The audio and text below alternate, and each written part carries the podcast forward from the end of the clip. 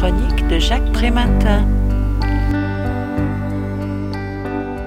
La délinquance existe depuis toujours parce que toute règle de vie enclenche le cycle de violation de cette règle, prévient d'emblée Jean-Pierre Bedou dans Comprendre les chemins de la délinquance, qui ne prétend pas être un ouvrage scientifique proposant une solution éradicatrice de la criminalité. Plus modestement mais efficacement, il propose un état des lieux des réponses émises par les spécialistes. Il commence par écarter les explications ancestrales renvoyant au péché, à la trahison ou à la manifestation du diable.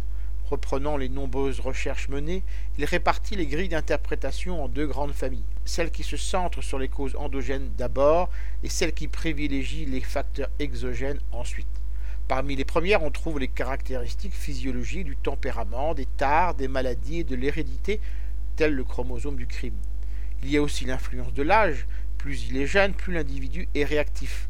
Autre caractéristique, l'altération de la personnalité quand celle-ci est marquée par la faible maîtrise du contrôle de soi, l'impulsivité, l'insensibilité à autrui, le présentisme, la domination du non-verbal, la recherche de sensations ou du risque. Parmi les facteurs exogènes étudiés, on peut citer l'influence du climat, des saisons ou de la géographie, les effets des inégalités et de l'origine sociale, le poids des mœurs ou de la religion, la densité de la population, le développement économique, moins de criminalité dans les pays pauvres par exemple, le type urbain ou rural de l'environnement, le degré de contrôle social, le rôle des stéréotypes, les hommes étant réputés plus violents que les femmes. Et puis, il y a les approches qui combinent les explications liées à l'individu et à l'environnement. Au final, le multifactoriel doit effectivement être préféré à l'unifactoriel. Je rappelle le titre de l'ouvrage Comprendre les chemins de la délinquance, réflexion sur les causes du phénomène criminel. L'auteur en est Jean-Pierre Bedou. Il a été publié aux éditions Chroniques Sociales en 2015 et son ouvrage est au prix de 12,50 euros.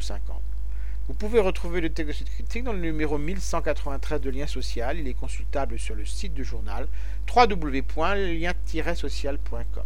Je vous dis à très bientôt.